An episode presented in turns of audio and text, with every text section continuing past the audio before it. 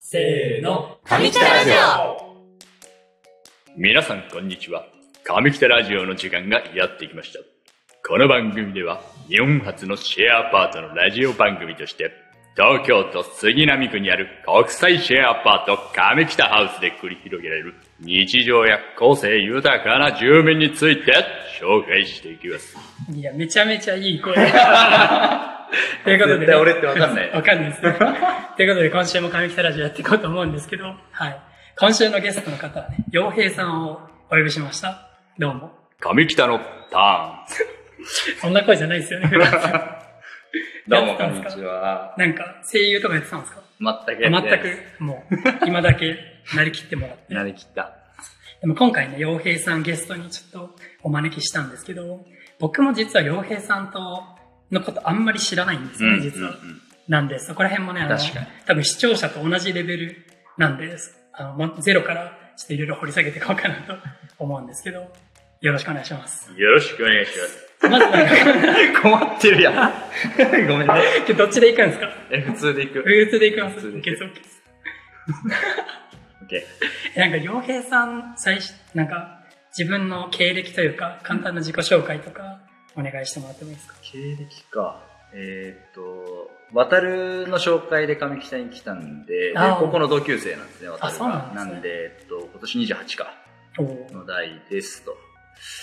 で、渡るさんとえーいえば、あの大最初の方にラジオで出てくださって、あ、いろいろ筋肉トークとか、そういろいろしてくださった方やばい、聞いてな い。と、 後で聞いてくださいおい、。すいません。と、高校の同級生なんですね。高校の同級生えーそれも僕初めて知りましたあ、よ。本当うんなんか友達仲いいみたいなのは知ってたんですけあ、ど。そうね。あそうなんですね。からの紹介でみたいな。そう、なんかね、なんかバーベキューみたいなの呼んでもらって、うん。なんか豊洲だかどっかでそれあ、はいはい。たまたま呼んでもらって面白そうだなと思ってでそうああのちょうどあの更新のタイミングだったしあの引っあ越そしうなんがです一ね人暮らしもして今まで一人暮らししてて、そうそう次どこ住もうみたいな。うしたら渡さんんが。そうちょうど転職のタイミングだったしあその1個前は4年ぐらい住んでたけど、うん。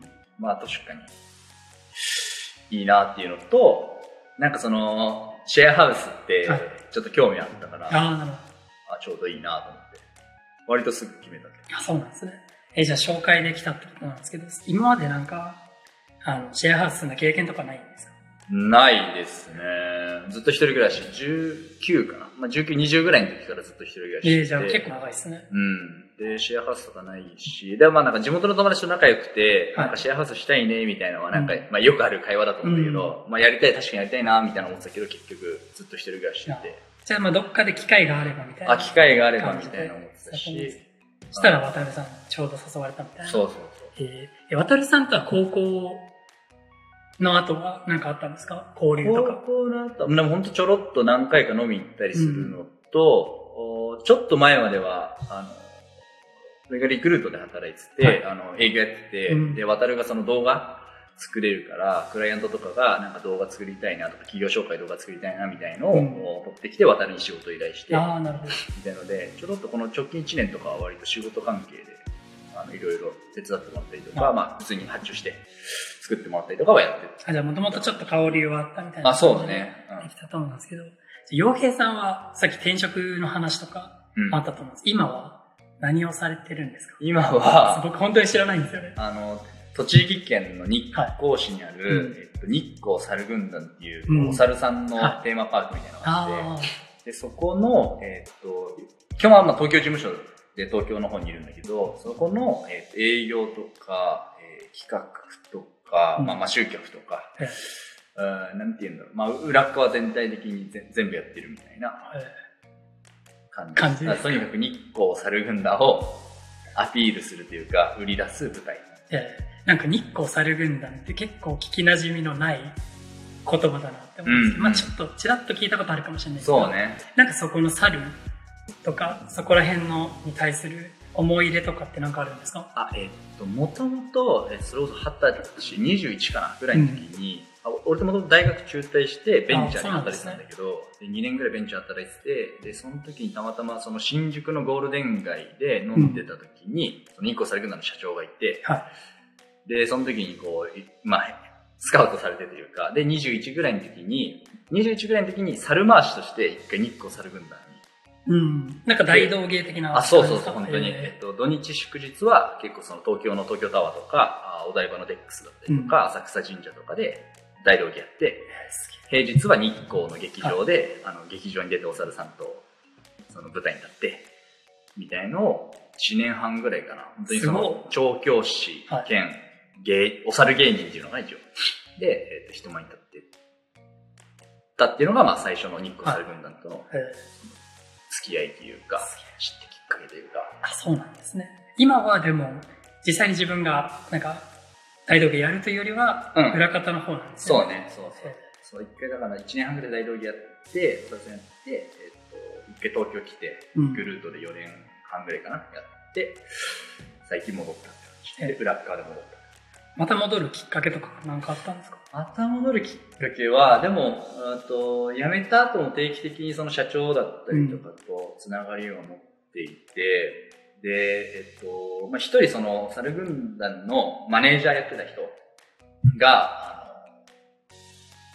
まあ、あの爆笑問題の太田さんのマネージャーもやってた人へえで、そう、タイタンっていう事務所のマネージャーさんの人だったんだけど、その人がまあめちゃくちゃ熱い人で、うん。でその熱い人が今年の4月に、あのもうい、猿軍団一本にして、その人もだから猿軍団にえ専属で入って立て直しに行くというか、もっと盛り上げに行くみたいのをで戻って、で、その人となんかその、たまたまなんか、確か社長の還暦パーティーかな、えうんだからなんか、60歳の誕生日で、みたいな、その、まあ、一、一門の人たちと、外部はでも本当俺と何人か、みたいな感じの、なんかパーティーに行って、その人と帰り、1時間ぐらい喋って、えいや、暑いなと思って。えやっぱり熱い。いや、こう暑いなと思ったし、やっぱお猿のエンターテインメントって、まあ面白い職業うっんてい。うか、なんか業種というか、だなって思って、ああ、立て直し、立て直しに行くっていうか、一緒に盛り上げに行くかって。ええすごい。まだ熱いですまあ、あのね。 6月からだから、まだそんなに経ってないけ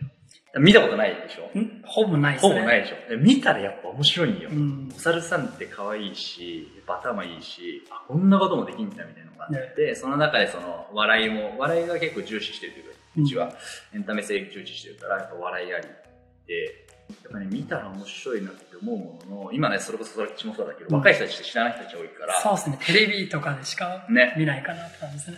そういった意味で、なんかやれることはいっぱいあるだろうなええもう皆さんこんなね、熱い人 がと思って。いるんですよ。 え、なんか上北で、あの、その猿の大道芸とかは厳しいんですかねあー、えっと、いや、いけなくはないけど、 金さえ、金さえなければそこは予算はちょっと、 じゃあうまくこっちであの、調達するんで、ちょあっいとけないいけない日本猿ってちょっとやっぱ危険動物に入るかあら、そういうのを保健所とかに申請しなきゃいけないから、そういうのも一応あるじでもちゃんと準備した上で。ゃん。ちゃんと準備した上と、あのなマあ、デネルさんーをが、マネーを準備していただける。まあ多分ね、あの、上北の運営がきっと、そこはちょっとしっかりと思うはいんで、ここで圧かけておきまます。あで、まあ、洋平さん、実際でも、まあ、こんな経緯で上北来たわけですけど、まあ、切ったのが6月の中旬、 6月の中旬ぐらい。そうですよねうなんでまだ2ヶ月経ってないぐらいだと思うんですけど、ん出ないですね。だからここに住んでるメンバーの中で結構新しいうんうん。方だと思うんですけど、うんなんか一番印象に残ってるイベントとかありますこの2ヶ月弱とかで。一番衝撃だったのは、あのー、俺ってその、そぼろが好きなんよ。えー、鶏そぼろが好きでめちゃくちゃ。美味しいですね。そう、鶏そぼろ好きで、まああのーまあ過去も踏まえて、うんまあいろんな人に鶏そぼろ作ってもらってるわけよ。あ、そうなんです。そうで、まあやっぱりおかん、お母さんうんの鶏そぼろが自分の中でやっぱりちっちゃい頃から食べてるからなやっぱ一番好きで、はいい、やうまいなと思ってて、でそれを、まあ京香に言ったんよ。うん。で、京香に鶏そぼろ作ってくんねえかなって言ったら、それがマジでうまくて。えー、そうなんだ。マジでおかんの味と、ほぼウリ二つで、俺の中ではそれが一番衝す撃ごい。うわなんか、おかん以外の鶏そぼろで、こんなうまいの初めて食ったなっていうのが、 一番衝撃だったよ。すごいな。 こんだけ、まあ、いろんなイベントあったじゃないですか。その中で一番衝撃なのは鶏そぼろ。鶏そぼろ、俺の中ではちょっと衝撃だったんすだごよい。ね。やっぱ食って、実はここ強いんですね、じうゃあ。ん。あの鶏そぼろもう一回作りたいもんな。えーちょっとじゃあ今度僕も京子ちゃんに頼んで、うちょっと鶏そぼろ作ってよん。。マジでうまい。今度鶏そぼろパーティーしますかあ、マジであれだけでご飯いくらでもいけるえー、マジですかちょっとそれは楽しみ。すごいな。そう。あとイベントが、まあイベントいっぱいあるしね。そうですね。うん今月も来月もいっぱいありますうからん。ね。いっぱいあるからね、どれも楽しいから、うんなんかこれぞっていうよりは、なんか日々楽しいが強いか今月は夏祭りだったりとかな。、ん。あとなんかいろんな国の料理あ、そうをね。作るっていう。最初はスペインとかね、か言っな。てたね。からどんどんいろんな国やっていくんですけど。で、来月はなんか島行くみたいな。うもうすごいですよね。コミュニティ化してますよね、ん。完そう全にだね。なんで。暇な、まあひ暇な、まあ、自分で作ろうとなら作れるけうど、ん。まあ、アクティブに動くことが難しいし。そうですね。誰何かしたいって思ったら何何かかしてくれるんで。しらね企画してるもんね。そして食が強いと。食が強い。最強ですね。 いや、強いんだよ。最強だよそこめちゃくちゃでかいと思います。でかいね。ということで、まあ、今回、洋平さんをゲストにお招きして喋ってみたんですけど、どうでしたか初めての。大丈夫ですか、尺。尺全はい然出ますかもうたくさん取れました。あーも本う当十分です。十分すぎます。あんだ。うん。緊張はしなかったですか緊張はしなかった、うんそうね。いや、今これがラジオになるっていう実感が特にないから。ああ、確かうん空来た喋ってるだけに。で確すかに確かに。これがこの後、オンエアされるわけですからう。ーん。すごいね。後で多分聞いたらすごい不思議な感じだと思いますよ。えいやー。俺喋ってるよ、みたいな感じ。 やばい。もうちょいちゃんとしようよ。これが出てるよ、みたいはな。なると思あ。うなん。か編集して。そうですね。ぜひ過去のね、放送回とかもわかりました。聞いていただけたら。すいませんはい、聞きます。はい。ということで今回は洋平さんをゲストにお招きして喋っていきました。では、今日はね、こんな感じで終わりましょうか。ありがとうござはいまし。い。じゃあ、ありがとうございましたた。ありがとうございました。バイバーイ。上北のターン。